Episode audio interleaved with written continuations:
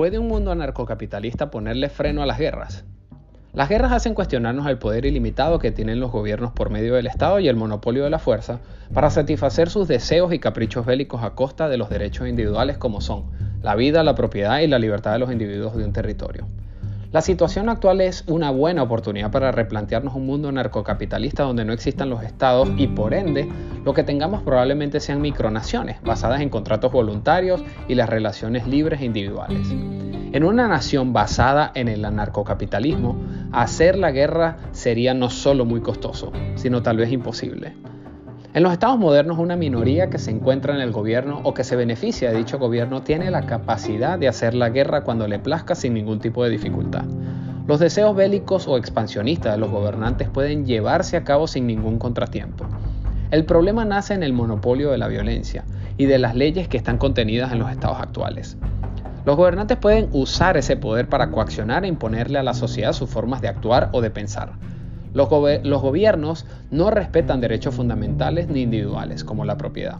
Los gobernantes pueden vulnerar el derecho de propiedad sobre el cuerpo de las personas al querer obligarlos a quedarse a luchar la guerra, cuando se impone el servicio militar obligatorio, por ejemplo. Además, pueden usar su poder e influencia para justificar una guerra por la razón que sea. Esta puede ser por soberanía o por defender los valores, o incluso pueden manipular la información para hacer creer que grupos terroristas o extremistas quieren acabar con el gobierno. Al final, este tipo de acción no son más que para proteger su status quo y del sector privilegiado que los rodea. Bajo la guerra, un gobierno puede expropiar propiedades, cuentas bancarias, ahorros e incluso puede declarar a todo el que se oponga como enemigo de la sociedad, condenándolo a muerte o a la cárcel. Otro punto fundamental en las guerras modernas es el uso de material bélico de destrucción masiva, con lo cual su justificación de una guerra termina no solo afectando al gobierno contrario, sino también a personas inocentes, ya sea vulnerando su libertad, su vida y su propiedad. En una sociedad sin Estado o anarcocapitalista, no solo existiría la posibilidad de dividir un Estado en cientos de naciones dentro del mismo territorio, sino que no tendría la discrecionalidad ningún gobierno para justificar la guerra por el motivo que sea. El principio de no agresión, el cual regiría en una sociedad sin Estado, argumenta que toda persona tiene el derecho individual de defenderse contra todo aquel que trate de obligar, coaccionar o violentar la propiedad y libertad de terceros. Con esto entenderíamos que cualquier persona que deseara invadir otra nación o la casa de su vecino recibiría en la misma proporción la fuerza utilizada contra esa persona. Por otro lado, hacer la guerra tendría que ser entre dos individuos, ejemplo, el vecino A y el vecino B, o un grupo de la nación A contra la nación B.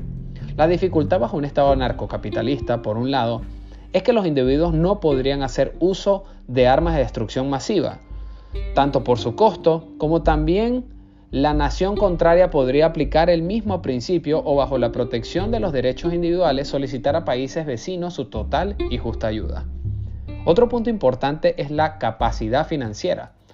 Los estados modernos pueden usar los impuestos para financiar guerras, pero también pueden crear dinero de la nada, expropiar dinero o pedir deuda, lo cual termina afectando la propiedad de la sociedad que no está dispuesta a ir a la guerra o está en contra de ella.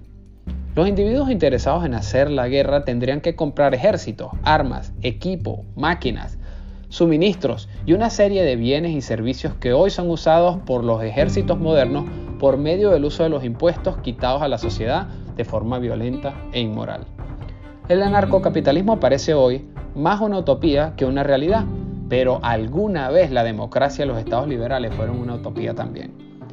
La filosofía libertaria y la ética que ella contiene basada en el respeto irrestricto del individuo y sus fines es lo que permite hacer una sociedad más pacífica y cooperadora.